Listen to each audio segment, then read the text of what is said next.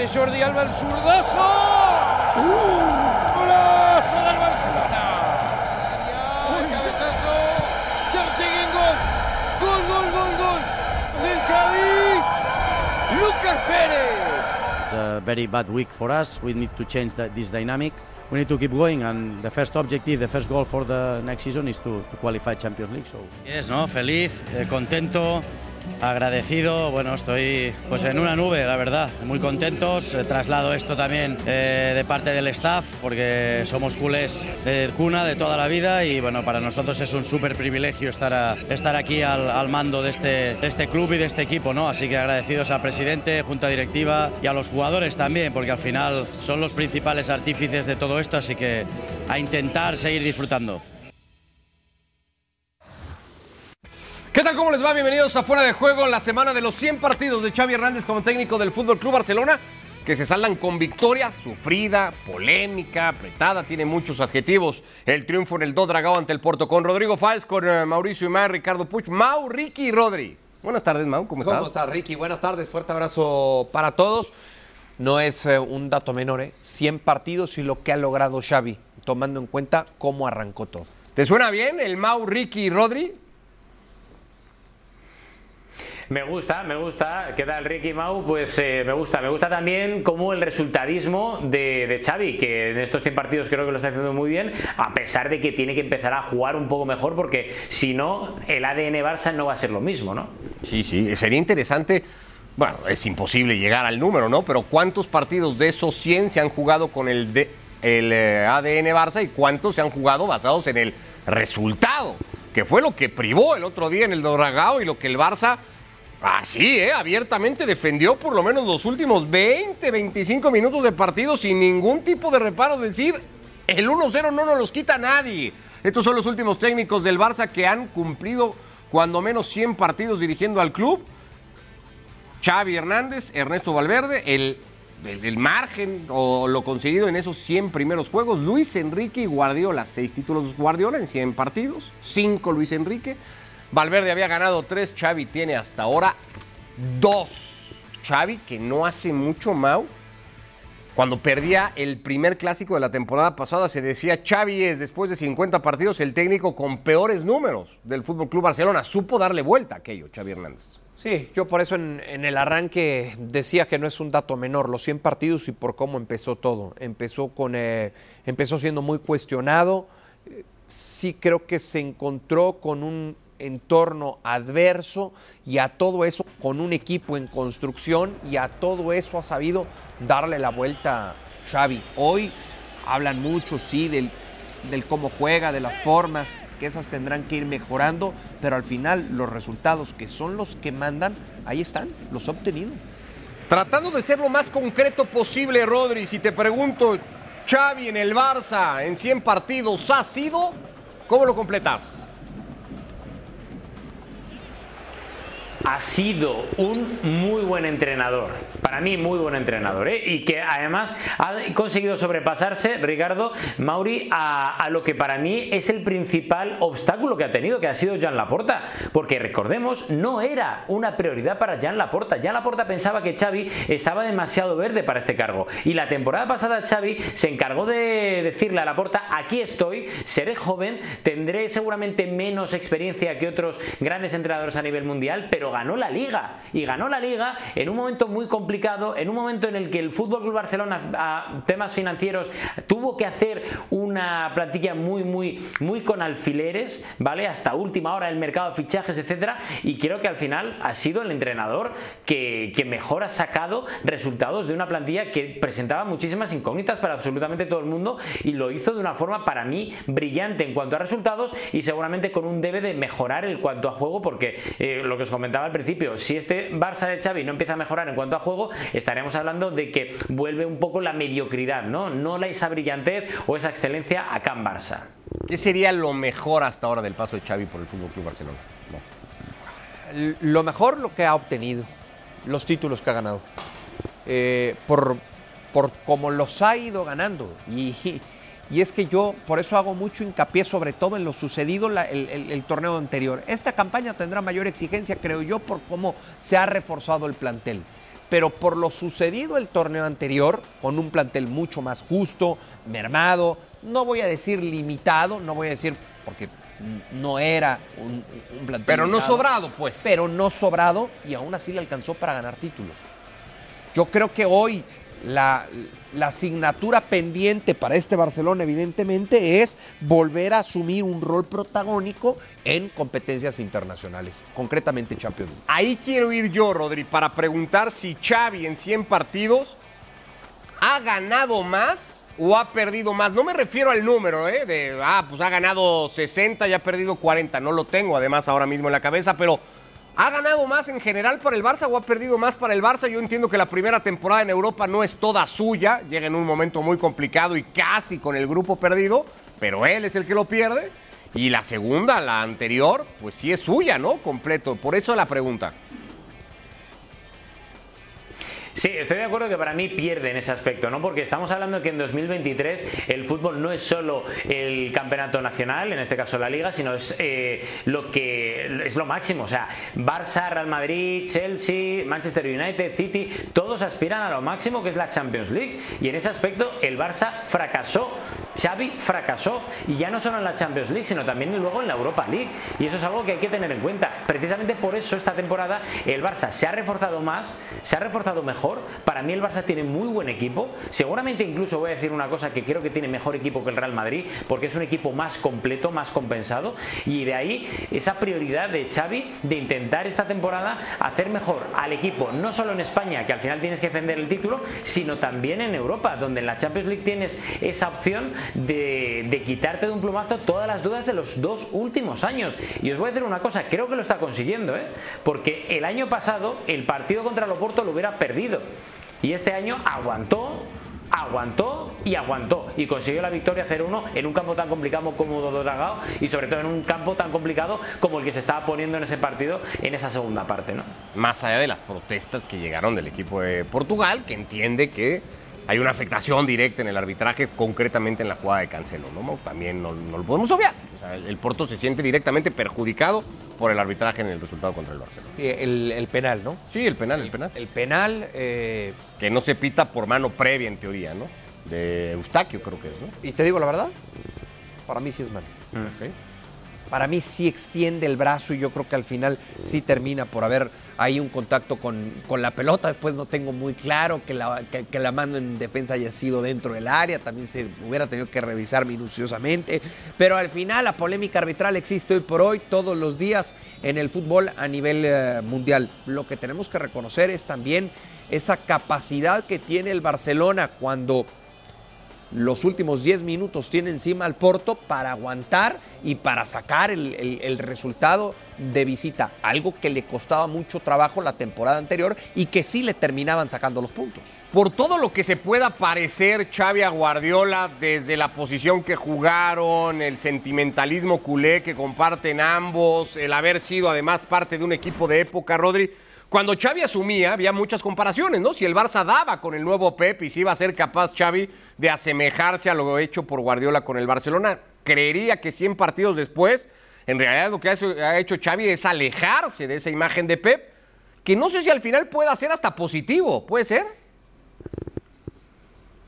Yo creo que sí, que para él es positivo, porque él lo que tiene que hacer es eh, labrarse su propio camino y esas comparaciones con Guardiola, que al final, no nos engañemos, le acercaron a ese banquillo del Fútbol Club Barcelona, porque era el sucesor ideal eh, de Rinus Michel, a Cruyff, Cruyff a Guardiola, Guardiola a Xavi, era un poco la línea sucesoria que tenía el Barça en la cabeza, o cualquier aficionado del Fútbol Club Barcelona.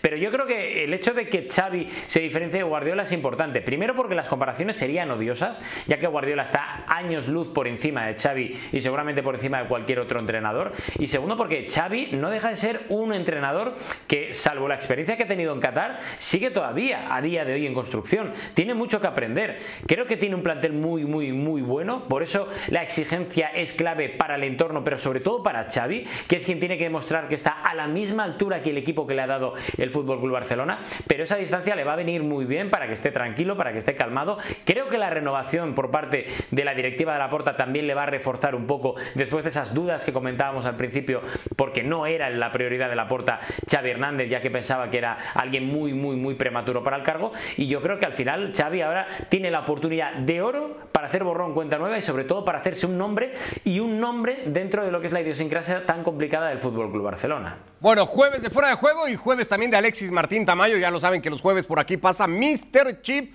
Y Alexis, el tema es ese, los 100 partidos de Xavi, ¿hacia dónde hay que voltear? ¿Con qué habría que compararlo en esto que, habría, que hablaba Rodri? ¿O qué ha conseguido y qué le falta hoy al técnico del Fútbol Club Barcelona? ¿Qué tal Ricardo? Buenas noches, ¿cómo estás? Pues sí, mira, Xavi ha llegado a 100 partidos oficiales con el Barcelona y se da la curiosa circunstancia que un club en el que tradicionalmente solo los técnicos extranjeros eh, podían ser centenarios, de hecho los ocho primeros entrenadores del Barça que llegaron a 100 partidos eran todos eh, nacidos fuera de España y muchos de ellos holandeses como Rinus Michel, Van Gaal, Johan Cruyff, eh, Frank Rijkaard. Sin embargo, los últimos cuatro que han llegado a esta cifra son todos españoles, empezando por Pep Guardiola, al que siguió Luis Enrique, Valverde y ahora Xavi. Xavi en sus primeros 100 partidos ha ganado más eh, más encuentros que Cruyff. Cruyff ganó 60 y, 60 y Xavi ha ganado 63. Eh, pero hay varios técnicos que en sus primeros 100 encuentros eh, al frente del club azulgrana pues lograron más victorias que Xavi, ¿no? Por ejemplo, Luis Enrique, que tiene el récord con 80, Elenio Herrera, que ganó 72, Guardiola, otro con el que siempre hay que establecer la comparación, que logró 71 victorias, o Jack Greenwell, uno de los primeros técnicos en la historia del Barça, que logró 69 triunfos en sus primeros 100 encuentros, y Ernesto Valverde, que llegó hasta 68. Pero bueno, yo creo que se puede considerar eh, como buenos números, buenas cifras de, de, Xavi en estos primeros 100 encuentros, eh, sobre todo mm, viniendo, como digo, de donde venía el Barça y también por cómo empezó Xavi, que sus comienzos fueron bastante titubeantes. Abrazo Alexis, gracias. No dejamos el tema de los 100 partidos de Xavi Hernández y le ponemos calificación a lo que ha sido la gestión hasta ahora del técnico del Fútbol Club Barcelona. La vamos a ir dividiendo en categorías. Arrancamos con las copas domésticas. Habría que incluir Supercopa, en donde el Barça probablemente tiene su pico más alto hasta ahora para muchos en la gestión de Xavi. Aquella eliminatoria llegó aquel partido que juega contra el Real Madrid en Arabia Saudita a principios del año pasado. O eh, la Copa del Rey, igualmente. Rodri, Mau, calificación a Xavi en copas domésticas. Rodri, arranco contigo. Yo le voy a dar un 7,5 por esa exhibición que hizo frente al Real Madrid en la Supercopa de Arabia, porque creo que fue un equipo espectacular, que podría haberle hecho mucho daño al Real Madrid, pero claro, luego cuando lo tenía todo a favor en aquellas semifinales, el Real Madrid elimina al Fútbol Club Barcelona y se queda a las puertas de la final de, Sevilla. Por tanto, eh, yo creo que le doy eso, un 7,5 más o menos a Xavi, que no lo ha hecho mal, pero que tiene algo que mejorar, ¿no? 7,5 entonces para Xavi en copas domésticas, Mau. Aquella Supercopa, recién lo decíamos, en días anteriores ha sido uno de los, de los topes futbolísticos de esta Barcelona dirigido por uh, Xavi. Yo por lo sucedido en Copa le voy a bajar el punto 5, lo dejo en 7. En 7, más estricto entonces. Yo estaba pensando en el 8 y ya me van a hacer dudar. 7 y medio y 7. Es que a mí la exhibición de Arabia me parece extraordinaria, insisto, creo que es el punto sin dudar lo más alto que ha tenido este Barcelona, que ya esta temporada ha tenido un par de muy buenos partidos, pero creo que la referencia sigue siendo aquella. Yo voy a hacer un poco más de manga ancha y me voy a quedar entonces con el 8, sobre todo por aquel partido de Supercopa de Europa ante el Real Madrid. Vamos a calificar también al Fútbol Club Barcelona en la liga de la que es actual campeón el equipo de Xavi Hernández para también ponerle calificación a lo hecho, por tanto, en ahora la liga EA Sports. Mau, liga para Xavi Hernández. Liga, eh, tenemos que tomar en cuenta la anterior y lo que va de esta, ¿no? O sea, la que dirige primero, cuando releva a Barjoan, la que termina ganando y lo que va de esta, ¿no? Nueve. Nueve. Sí. Ah, caray. Sí. Nueve para Xavi Hernández. Sí, nueve. Está bien, está bien, está bien. Al final, al final, ¿qué le cuestionas del torneo anterior? ¿Las formas? No, no, del torneo anterior mm, no tanto, en este va bien. Sí, está bien. No te estoy cuestionando, nada más me sorprendí, no puedo eh, expresar mi no, bueno, es que, mm, o sea, te sorprendiste, pensé que me lo ibas a cuestionar. ¿No tienes nada que cuestionarme? Entonces... Me parece alta la calificación. ¿Por qué? Porque ha ganado una de dos ligas ya dirigidas y en esta está segundo por detrás del Real Madrid. hay que tomar en cuenta cómo, cómo agarra el equipo. Eh, al, al final llega más como bombero en, ese, en esa instancia. Bueno, en pero va y momento. le hace cuatro al Madrid en el Bernabéu y él y Laporta y todo el barcelonismo se paró el cuello y dijo, vamos a ir a competir la liga. Terminaron lejísimos. ¿no? Terminan muy Igual que lejos. terminó lejos el Madrid el año pasado del Barça, ¿eh? pero Sí, termin- termin- terminó lejos, inclusive eh, con, con riesgos enormes en algún momento de, de no tener ni siquiera puestos de competencias europeas. Pero al final creo que la segunda es muy buena, obtiene, lo- eh, obtiene el, título, alcanza el objetivo principal y esta ha arrancado mejor que nunca. Yo por eso, al, al día de hoy, al momento, le pongo nueve. nueve. Rodri.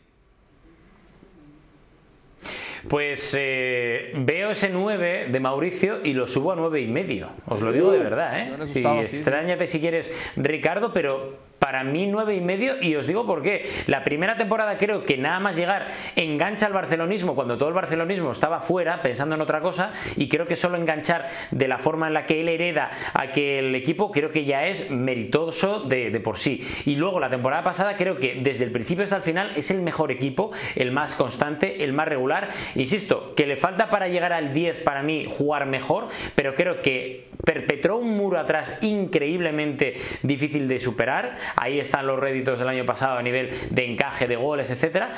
Y este año, de momento, teniendo en cuenta que ha empeorado un poco en defensa, ahí está, siguiéndole las- la estela al Real Madrid. Es que creo que lo está haciendo muy bien. Yo creo que es alto y yo me voy a quedar con un... Puse 8 en la... ah, creo que lo voy a dejar igual en 8. Y, y- y No, voy a pero es que no lo explicar... puedes calificar 8, igual. 8, 5 iba a No, poner. no, pero es que no lo puedes calificar igual. No 8, tiene- 5, 8, bueno, no es 8, lógico, 5 para que no, es me congruente. 8, 5 para que no me deslata. Voy a explicar por qué, o voy a intentarlo y, se abre el debate igualmente. Si decíamos que ese partido de Supercopa es como la referencia, el Barça es incapaz de repetirlo.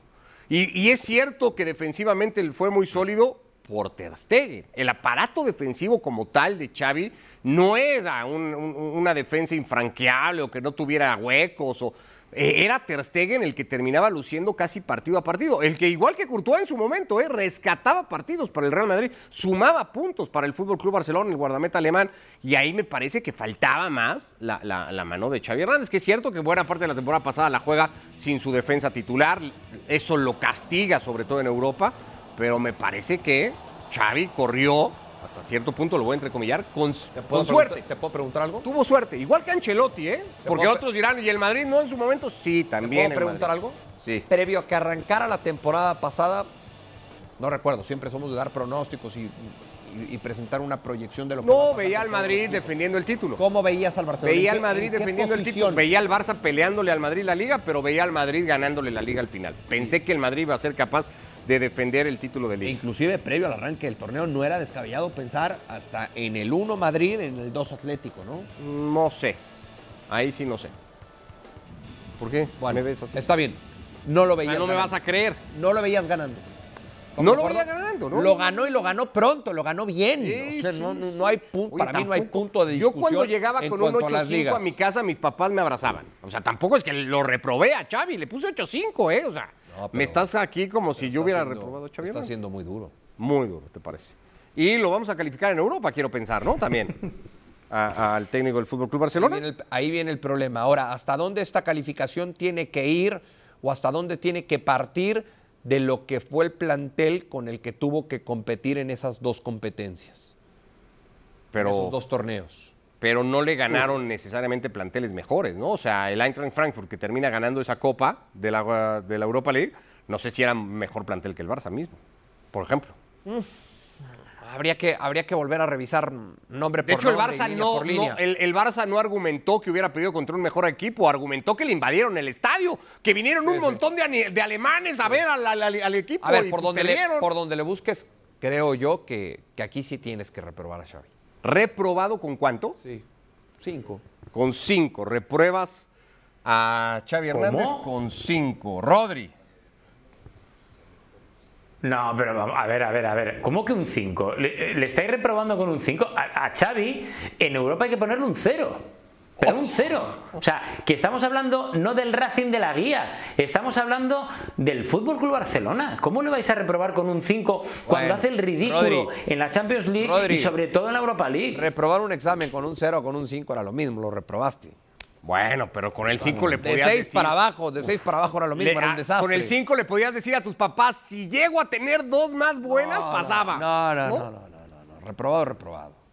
Cero. Pero ¿no? es que no me vale. eh, El problema, Mauricio, Ricardo, eh, sí, sí, es que le pongo un cero, le pongo un cero porque el problema para mí del Barça del año pasado es que eran todo excusas. Que si la defensa está lesionada, que si el árbitro no estuvo bien, que si luego los alemanes invaden el Camp Nou. Es que es de equipo pequeño eso. O sea, esas excusas son co- como, como, como cuando empieza el Real Madrid con sus tonterías también de vez en cuando. Son de equipos pequeños. Y lo que tienes que tener con la ascendencia histórica que tiene el Fútbol Club Barcelona y con los objetivos que tiene el propio Xavi a corto plazo en Europa, nunca puedes poner ese tipo de excusas. A mí es lo que más me dolió del Barça la temporada pasada. Oye, que te eliminan porque eres peor que el resto. Ya está, no pongas excusas.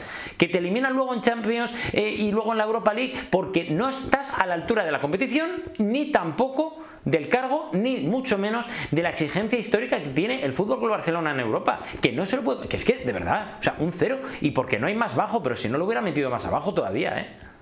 Uf, lapidario, ¿no? Rodri creería con Xavi Hernández en Europa. Yo lo voy a dejar en tres, así como para ni meterme en una ni en otra, pero sí, está reprobado. Xavi Hernández está reprobado porque además, si el partido del otro día, bueno, de ayer, sin ir más lejos, lo- no lo gana, tampoco hubiera pasado nada, ¿eh? Pero lo ganó. Pero no era para que nos hubiera... O sea, el trámite de partido probablemente no era para que el Barça lo ganara. Y si no lo hubiera ganado Xavi, estaríamos hablando de un Xavi en Europa lamentable. man. Lamentable, ¿eh? Sí, pero lo ganó. Lo ganó y tiene la cantidad de puntos suficientes para estar tranquilo. Lo que pasa es que entonces, eh, eh, si vamos a, si no lo hubiera ganado, estamos entrando ya en el terreno de la especulación. Vayamos al hecho. Y el hecho es que sí, lo gana sufriendo, pero lo gana de visita.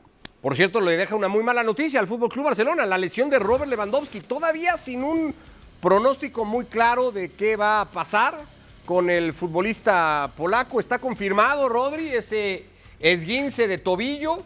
Y lo que no se sabe muy bien es hasta cuándo estará Lewandowski concretamente, si llega o no llega al 28 de octubre para jugar el clásico contra el Madrid. Veremos a ver, Ricardo, porque sí que es cierto que, que hay muchas dudas, ¿no? Eh, da la sensación que dependiendo un poco de con quién estés y qué preguntes dentro del club, unos te dicen que sí, otros que hay que esperar, pero que da la sensación de que va a tener muy complicado llegar a ese clásico. Para mí, además, es una baja importantísima porque no hay un reemplazo natural por, por Lewandowski. Lo puede hacer muy bien Ferran Torres, no digo que no, pero quiero decir, no tiene las características que sí que tiene Lewandowski de experiencia y de gol dentro del área, ¿no? Eh, veremos a ver, creo que hay que esperar, hay que intentar evitar también ese juego especulativo, ¿no? Desde el Barça y desde el entorno del propio jugador polaco, de a ver si llega, si no llega, a ver si despistamos al Real Madrid, a ver si pueden hacer un planteamiento sin Lewandowski y luego damos la sorpresa a última hora, pero lo que sí está claro es que últimamente, las últimas dos horas, eh, los últimos partes son bastante negativos, ¿no? ¿Cuánto pierde el Barça sin el polaco? Mucho. O pierde. Eh, a ver, para mí siempre. Para mí siempre será importante que un equipo juegue con una referencia en ataque. Y cuando hablamos del Barcelona y cuando tocamos este tema siempre viene la misma discusión. Pero el mejor Barcelona de la historia jugaba sin un 9 nominal. Sí, como ese equipo ha habido muy pocos. Y como ese entrenador que dirigía aquel equipo, solo ha habido uno. Entonces, para mí siempre será muy importante la referencia en ataque. Y yo no encuentro a otro jugador del tamaño y la jerarquía de los blasones que tiene hoy por hoy Robert Lewandowski. Por eso, para mí, sí pierde el Barcelona. ¿Cabe en alguna de estas dos hoy Robert Lewandowski? Si yo te hago dos afirmaciones, Lewandowski es hoy el mejor futbolista del Barça, Lewandowski es hoy el futbolista más importante en el Barça. ¿En alguna de las dos cabe? Uf. Para dimensionar cuánto pierde. No. No, es ni el mejor ni el más importante, Rodri. No, para mí tampoco, ¿eh? para mí tampoco porque yo pongo por delante a Frenkie de Jong, a Cancelo incluso, a alguien de la defensa. O sea, creo que es top 5, pero no es top 3. Para mí, ¿eh? pero aún así, el tema que tiene Lewandowski es que tiene gol, es el único hombre gol que hay. Claro. Claro, inclusive hoy, si, si tenemos que hablar de un hombre más importante, por increíble que parezca, tenemos que mencionar a Joao Félix, que ha sido mucho más influyente y determinante Esa- a lo largo de los palabra. últimos partidos. Sí, creería que sí, más determinante, mucho más participativo. Igualmente. Esa es la actualidad con el Fútbol Club Barcelona en una semana en la que su técnico ha cumplido 100 partidos al frente del equipo. ¿Qué pasa con el rival? Bueno, pues con el rival pasa que hay un futbolista que ha levantado la mano, cosa que yo tengo que aplaudir porque se habló mucho hace un mes cuando en estos espacios, y particularmente de mí, salía que Guillermo Ochoa tendría que haber levantado la voz para decir, hey Madrid, aquí estoy yo que andan buscando portero. Bueno, hoy ha hecho eso Santiago Jiménez, el delantero del Feyenoord, que es líder de goleo en la Eredivisie con 10 goles en 7 partidos. No dijo, voltenme a ver, dijo, me encantaría jugar en el Real Madrid. Mau, ¿tiene, ¿tiene fondo? ¿Es un buscapiés? ¿Tiene alguna posibilidad de que el Madrid diga, ah, mira, ahí está el Chaco? Bueno, todo surge de un, pa- de un programa, ¿no? Sí, sí. Todo surge de un programa y después va una Está reportera, le pregunta a, a- a Santi y Santi dice, bueno, claro, me encantaría. ¿Qué es va a decir Santi, no? Lo importante". que hubiera dicho cualquier otro futbolista igualmente, ¿no? A ver, si hoy vemos quién es el centro delantero del Real Madrid y cuántos centros delanteros tiene el Real Madrid, me parece que terminamos por encontrar la respuesta. Para mí, hoy, en este momento, en este Real Madrid, sí tendría cabida. Que ojo, eh, son cosas distintas, porque en su momento, hace un mes con lo de Ochoa, nadie dijo, y por lo menos yo no lo había dicho así, Ochoa tiene que ir al Real Madrid o puede jugar en el Real Madrid. Yo dije, Ochoa debería ofrecerse al Real Madrid. Debate aparte, Rodri, es ya empezar a pensar si Santi Jiménez, lo que dice Mau, hoy podría tener cabida en el Real Madrid, si podría tener sentido la posibilidad de imaginarse el delantero mexicano en el Real Madrid. A ver, para mí a día de hoy sí que tendría sentido en el, en el aspecto de que no hay un tío en el Real Madrid que te pueda asegurar goles y de momento él los está consiguiendo. Y es que los está consiguiendo a nivel de Eredivisie y a nivel de toda Europa, porque todos los grandes europeos están ya fijándose en Santi Jiménez desde la temporada pasada.